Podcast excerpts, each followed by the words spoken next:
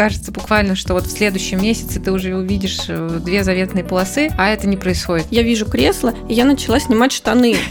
Я просто остановила себя, когда я потянулась за ремень, и я так, ну так, стоп. Удар под дых с двух сторон. Без поди ты дышь, и еще неясного генеза. Это что вообще? Я стала чувствовать себя неполноценным и даже ущербным человеком. Три года это уже перебор, и действительно надо пробовать ИКО. Э, своему мужу я как раз-таки прямо задавала эти вопросы. Э, хочет ли он? Э, также вопрос, готов ли он дальше идти по этому пути. Кажется, что вот сейчас еще не та жизнь, а вот после беременности будет точно та самая да все будет хорошо, ты молодая, родишь еще. Но самая прям короночка, ну, то что ты так плачешь, у тебя же никто не умер. Помощь нужна тем, кому не просто проходить свой путь к родительству. Ну, а у вас как дела? Пока, Пока не родила. родила. Всем привет! Это снова мы, Настя и Саша. Наш подкаст «Пока не родила». Привет-привет! Сегодня наш второй выпуск. Мы его назвали «Жизнь пока не родила». В нем мы поговорим о том, с какого момента вопрос «Ну, а у вас как дела?» начинает быть крайне неприятным – от которого хочется забиться куда-нибудь в уголок или спрятаться в домик где-нибудь на краю земли. Обсудим, какие стадии может проходить девушка, в целом семья, которая столкнулась с трудностями на пути к родительству. В выпуске будем делиться своими историями, опытом, который был на разных стадиях. Будет микс из личного опыта и психологической стороны разных этапов, которые мы сегодня будем обсуждать. Настя, с какого момента обычно вот вопрос, ну а у вас как дела, начинает быть триггером?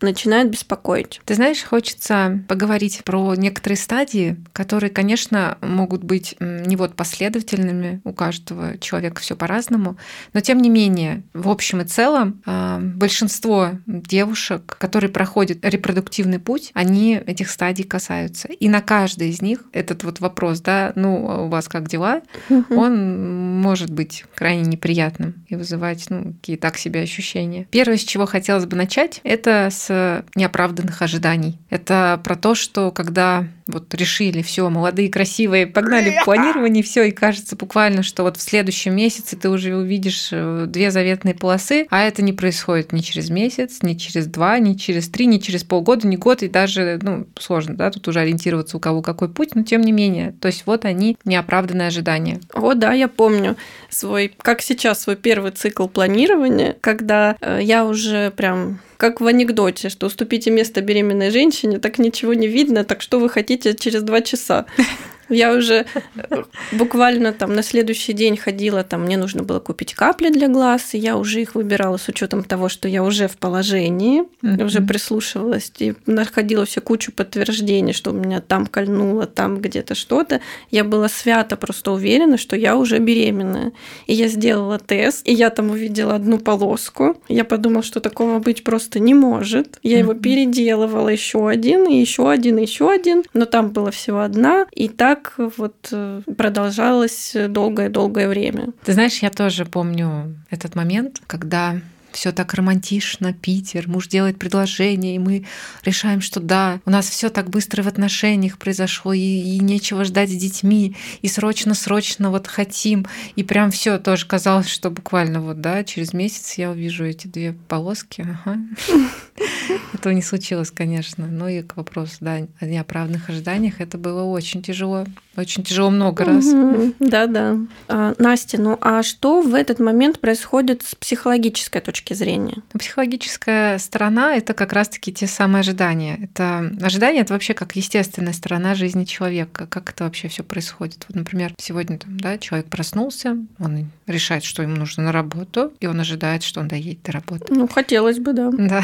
Дальше, после работы, он решает, что ему нужно зайти в магазин купить, там, я не знаю, молока, и он ожидает, что в магазине он купит молоко. То есть получается так, что это некоторая иллюзия предсказуемости жизни. Кажется, даже ну, несознательно, то ожидания, они будут оправданы. И в репродуктивной сфере точно так же. Ну как же, ты здоров, я здорова, все отлично, планируем, стараемся. Ну где же, где же, да? А беременность это такой фактор, который вот не поддается этим иллюзиям. К сожалению. Настя, я помню, что ты делилась классным упражнением по как раз-таки работе со своими ожиданиями, чтобы не ранило так, когда они не оправдываются. Да, действительно, есть такое практическое практическое задание на работу с ожиданиями. И это задание мы выложим в телеграм-канале нашего подкаста. Смотрите, пожалуйста, ссылочку в описании к подкасту. Ну, дальше, как правило, следует обращение к медицине в надежде найти какую-то причину наконец-то. Да, действительно, здесь начинаются хождение по врачам, и это именно тот этап, когда пара может услышать диагноз бесплодия. А это, конечно, прям отдельная такая ситуация, потому что сам диагноз бесплодия — это как своего рода ну, горе, да, и стадии проживаются примерно так же. И плюс вот эта вот потеря, связанная с потерей образа будущего, когда голове девушки, она там гуляла с коляской уже, она ездила к бабушке на море угу. и много-много да, других э, визуализаций и желаний. И это все просто перечеркнулось диагнозом бесплодия. Саш, ты помнишь, как у тебя вообще это было? Вот когда ты первый раз услышала диагноз бесплодия, что вообще с тобой происходило? Очень хорошо помню. Надо сказать, что я уже была к этому готова, потому что э, я, так как всегда активно изучала интернет и все его просторы, я уже знала, что после года попыток это уже э, диагноз бесплодия. Я сразу пришла э, к врачу-репродуктологу. Там уже без хождения вокруг да около мне был поставлен этот диагноз. Надо сказать, что врач э, очень деликатно это все сказала в том плане, что э, она объяснила, что это временный диагноз. То есть это не то, что на мне стоит уже какой-то крест, просто что год планирования проходит, да, беременность не наступает, и мы просто говорим о том, что на данном этапе моей жизни стоит такой диагноз. Поэтому у меня принятие самого этого диагноза прошло достаточно легко. Предыдущий год дался очень тяжело, но когда я пришла уже к врачу, это, знаешь, как какой-то был э, даже новый этап, уже какие-то действия целенаправленные. У меня на самом деле все было немножко по-другому, потому что, как вот я делилась в предыдущем выпуске, э, у меня не было этого опыта изучения информации, и когда мне сказали бесплодие неясного генеза, такой удар под дых с двух сторон. Бесплодие, ты дышь, еще и неясного генеза. Это что вообще? Что с этим делать? Куда бежать? Что исследовать? Что обследовать? Вообще ничего не понятно. Ну, при условии, что у нас опыт таков, что ну, мы не сразу обратились к репродуктологу, то есть я долгое время наблюдалась у гинеколога, и она мне вообще ничего не смогла объяснить, что к чему. И я как вот опять как слепой котенок с этим неясным генезом, куда бежать и что делать. Ну, хотелось бы прийти к врачу и получить ясность, а здесь еще только неясность, добавилось да? вопросы. Например, у меня жизнь четко разделилась на периоды до и после. До планирования диагноза бесплодия и после в постоянных попытках,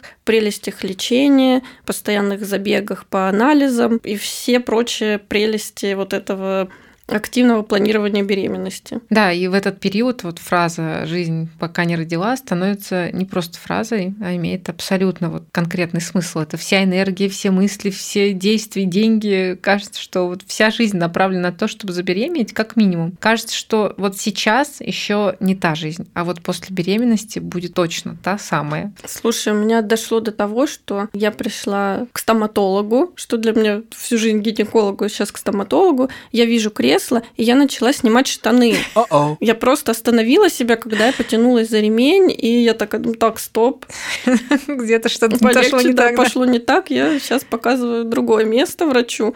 Это прям незабываемое ощущение. А у меня, знаешь, э, тоже такой опыт. Ну вот к вопросу, да, разделения жизни на до-после. На этапе планирования у меня было хобби, оно и сейчас, конечно, остается, а фотография. И мне очень хотелось развиваться в этой сфере, а я понимала, что это, скорее всего, там должны быть и мастер-классы какие-то, да, и какие-то выезды в одно, другое место. И я уже такая, блин, ну вообще мне все это не светит, ну я же вот планирую. А вот когда забеременею, угу. вот наступит вот другая да. жизнь, да как же я с ребеночком-то? Это прям действительно очень неприятные были ощущения, когда ты живешь как будто, ну не в той реальности, как будто бы какими-то образами, какими-то мыслями в будущем, хотя на самом деле жизнь, она вот не черновик, она здесь сейчас. А если говорить про меня, про мой опыт, я стала чувствовать себя неполноценным и даже ущербным человеком. Постоянное чувство стыда, особенно когда всплывала тема детей. А что говорить, когда я слышала, что кто-то там из подруг, из коллег забеременел первым, вторым, и все это так внезапно. Да, у меня тоже был такой опыт. Мы завели вторую собаку, и мне было жутко неловко. Мне казалось, что все на меня смотрят с таким вопросом в глазах, типа, деточек бы пора, а ты вторую собаку. А что самое тяжелое на данном этапе вот с психологической стороны? Ты знаешь, мы с тобой, в общем-то, коснулись вот этого момента и про стыд, и про вину, и что чувствуешь, что как будто с тобой что-то не так, и ты недочеловек, тут и страхи, и тревожность. В общем-то, сложно в этом моменте выделить, э, что, что более тяжелое, что менее, потому что ну, для каждого, опять же, все это непросто. Каждый из этих чувств, эмоций, ощущений, оно заслуживает прям особого внимания и влияет на качество жизни однозначно.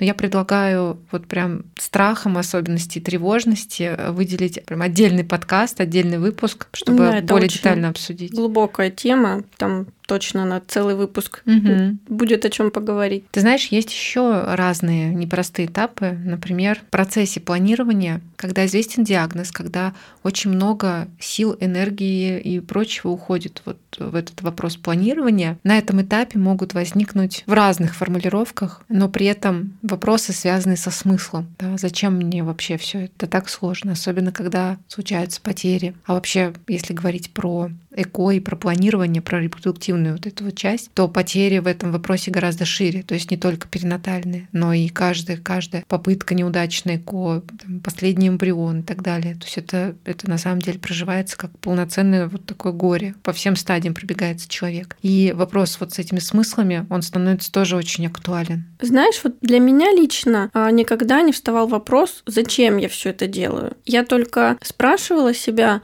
готова ли я дальше продолжать. То есть, наверное, это какие-то как раз-таки вот э, другие формы. Так и есть, да. То есть, готова ли я дальше продолжать, это вопрос зачем, зачем мне продолжать, ну, про те же смыслы. А вот э, своему мужу я как раз-таки прямо задавала эти вопросы. Э, хочет ли он, э, также вопрос, готов ли он дальше идти по этому пути, потому что мы жертвуем временем, поездками, мероприятиями, деньгами, мы их все тратим в планирование, в медицинские процедуры, а не на какие-то свои хотелки, развитие и так далее. Саш, ты сейчас сказал про мужа, и здесь хочется хочется тоже этому уделить внимание, про именно семейную систему, что на самом деле это такое некоторое испытание даже для семьи, потому что в процессе планирования, опять-таки, если говорить про такую и бытовую, и психологическую сторону, это что происходит? Например, девушка, женщина наблюдает за тем, как, ну или слышит какие-то фразы, например, от мужа, как он относится к воспитанию, как он относится к тем или иным вопросам, связанным с детьми.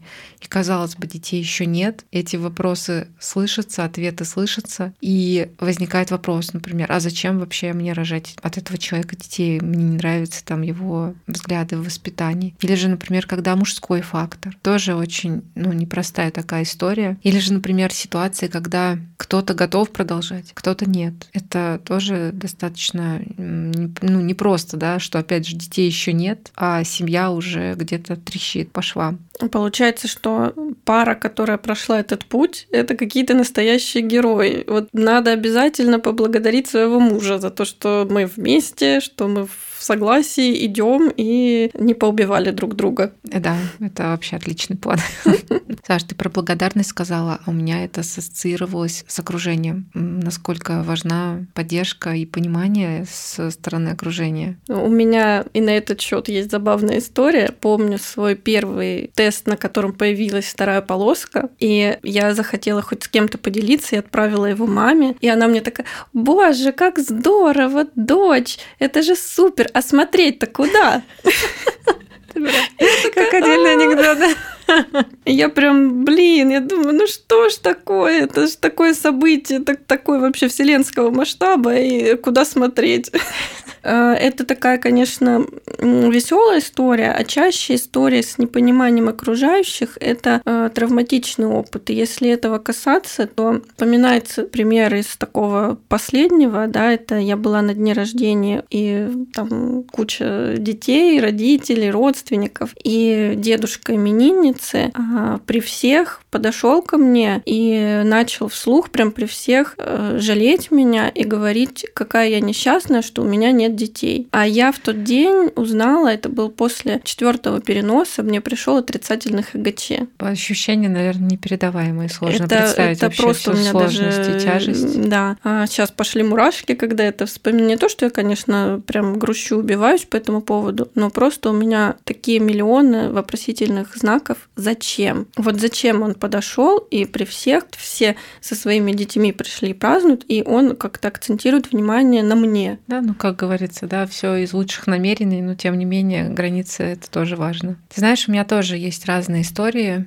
и те истории, где действительно сначала, прежде чем что-то объяснить, нужно объяснить, что такое овуляция, что такое фолликул. Это отдельная тема. Да, такое медицинское просвещение. Вот. И, конечно, история вот этого ощущения изоляции тоже есть. Мне прям очень-очень долгое время, ну, буквально до третьего протокола меня преследовали эти ощущения, что я не могу даже открыть рот, э, что-то прокомментировать относительно детей, что как будто бы у меня нет этого права. И все эти ситуации с э, неудачными попытками КОА. У меня еще была биохимическая беременность, и это тоже отдельная такая тема, что я это воспринимала как, ну, прям полноценную такую потерю, а поделиться этим как-то, ну, вот объяснить свои ощущения я не могла. Опять же, объяснить, что такое ХГЧ, что такое биохимическая беременность, это тоже отдельная история. Это практически нереально всем, а что это такое, и тут уже все желание вообще делиться заканчивается. Угу. Вот лечение, планирование, ожидание, надежды, время, да, и настает момент, когда врач говорит, что пора уже задуматься об ЭКО. Настя, как вот у тебя это случилось, ты помнишь? Да, я помню. Это как-то так очень естественно произошло. Почему? Потому что спустя три года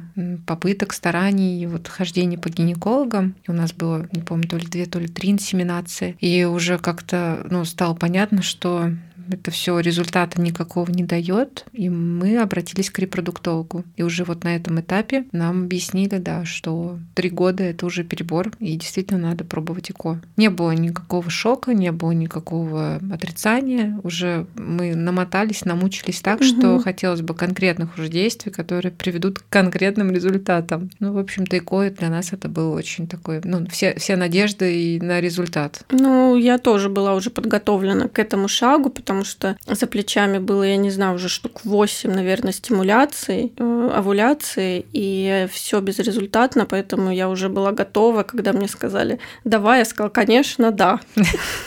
Куда бежать, что делать. Да. Угу. Ты знаешь, здесь тоже хочется сказать про некоторые психологические аспекты, когда пара на приеме у репродуктолога слышит, что вам необходимо делать ЭКО. Здесь очень много, может быть, разных моментов, связанных с отрицанием и со страхами, потому что очень много всякого разного написано и сказано про ЭКО. И принять вообще и идти в эту историю бывает непросто. И на самом деле это огромная потеря времени, только потому что очень много табуированности, опять опять-таки, и мифов вокруг ЭКО? Это не то слово, потому что я, откровенно говоря, не ожидала, что я могу от окружающих услышать такой поток негатива, как когда я заикнулась, потому что те, кто в курсе, да, что мы там планируем, хотим, уже была одна потеря, и я заикнулась, что, скорее всего, нам светит ЭКО. Я еще даже не сказала, что да, мы приняли такое решение. На меня свалилась просто лавина такого негатива, что дети без души, я обрасту волосами, я умру, я зачахну, у меня, да, у меня вырастут усы, видели таких женщин, и я просто была, у меня глаза полезли на лоб, просто закрыла рот и э, больше не говорила ничего. Угу. Ну, это вот опять же, да, к вопросу окружения. Усы не хвост, Саша. Уже хорошо. Это тоже не рога. Настя, я бы сейчас хотела все-таки вернуться еще раз к теме потерь. Потери, они могут случиться и после естественной спонтанной беременности, протоколах ЭКО, при длительном каком-то планировании уже лечения. И на любых этапах важно получить адекватную поддержку и помощь. Вот я, например, слышала, да все будет хорошо, ты молодая, родишь еще, но самая прям короночка, ну, то что ты так плачешь, у тебя же никто не умер. Саша, очень сожалею, что, в принципе, тебя коснулась эта тема и пришлось слышать в своей жизни такие слова. И действительно, это то, чего мы не можем не коснуться. Единственное, что есть предложение более детально и подробно уделить этой теме прям отдельный выпуск. Но сейчас хочется сказать, что перинатальные потери потери, что потери связаны с ЭКО, когда это неудачный протокол, когда это последний эмбрион, или эмбрион, который не прошел тест и так далее, там, биохимическая беременность, что это каждый раз это стресс, это может быть травмой, это горе, и это нельзя обесценивать. Совершенно недопустимо обесценивание чувств, которые возникает у девушки и у семьи в целом, конечно. Настя, ну а что с этим всем делать? Действительно, столько моментов, где не просто нужна помощь и поддержка, а вот с точки зрения психологической помощи, нужна ли она всем и какие вообще есть варианты? А, ты знаешь, я скажу так, что помощь нужна тем, кому не просто проходить свой путь к родительству. Как правило, девушка, ну или семья в целом, это может понимать на уровне ощущений, когда слезы, когда фоном могут быть мысли, что вообще ничего не получится, и никто не понимает эту боль, которую сейчас проживает, и тревога, и страхи, и, и парализующие переживания на очередном этапе. И получается, что если обобщить, то это как раз вот про то самое качество жизни, ощущение, что с этой жизнью будто что-то что-то не так. Если отвечать на вопрос, какая помощь нужна, то помощь может быть разной, и для каждого ну, подходит что-то свое. То есть, например, кому-то уже хорошо находиться в поддерживающем окружении, кому-то нужна индивидуальная психологическая помощь, кому-то групповая, кому-то комфортно с самостоятельными практическими заданиями или прочитанной информацией. Все равно все ищут разные варианты. А, я, например, помню, как искала соцсети, форумы, вот что угодно, лишь бы какую-то почерпнуть информацию, и мне хотелось присоединиться к какому-то сообществу, да, и почувствовать, что я не одна. Прям отчаянно это искала, и как сейчас помню свое состояние. И я много читала разных обещаний. Настя, вот что ты скажешь про эти обещания, которые можно увидеть у некоторых специалистов, вот как на рынке. Приходите к нам на курс и родите ребенка буквально завтра. Уникальное торговое предложение только у нас. Понимаю, о чем ты. И, честно говоря, какое-то время назад меня это злило. Потом я поняла, что тема бесплодия, она очень эмоционально заряжена, и этим будут пользоваться те, кто ну, по ряду причин решили играть в Бога. И пока законодательно деятельность психологов не регулируется на высоком уровне, будут такие вот неэтичные продажи. Ну а в чем это неэтичность? В том, что совершенно нечестно говорить о том, что сейчас вот ты поменяешь свое мышление и как родишь, или выкладывать отзывы на тему того, что вот благодаря мне родилось столько-то детей. Ну, во-первых, нельзя смотреть смотреть на ситуацию бесплодия только со стороны мышления. Есть еще и биологическая часть, как, например, генетика, медицинская диагностика, а еще и социальная сторона, как окружение. То есть на эту ситуацию нужно смотреть с трех сторон, а не только так, что вот я нашла смысл, зачем мне ребенок и все, и сразу все разрешилось.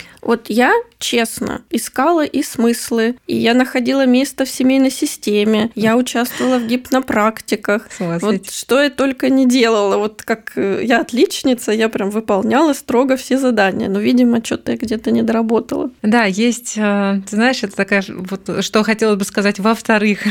То есть, во-вторых, есть та часть, которая вот зависит от человека, а есть та, что не зависит. И сказать, что благодаря мне на свет появился человек, это и есть та самая игра в Бога. Психолог-коуч может быть, э, как сказал Альфред Адлер, инструментом, который обладает определенными навыками, знаниями и делится этим. Но он не может может повлиять на то, когда на свет появится человек. Как любой человек не может повлиять на то, когда появится на свет другой человек. Какие бы расстановки, перерасстановки не делались, это, ну, это действительно игра в Бога. Ну, на самом деле ощущение, конечно, не очень приятное, когда и так у тебя какая-то напряженная такая ситуация психологическая, и ты читаешь, что если ты не проработаешь какое-то вот это вот задание, не пройдешь этот курс, то у тебя может не дай бог, опять повториться потеря, или же ты не сможешь родить ребенка, детей тебе не видеть, если ты не изменишь свое мышление. Жутко некомфортно.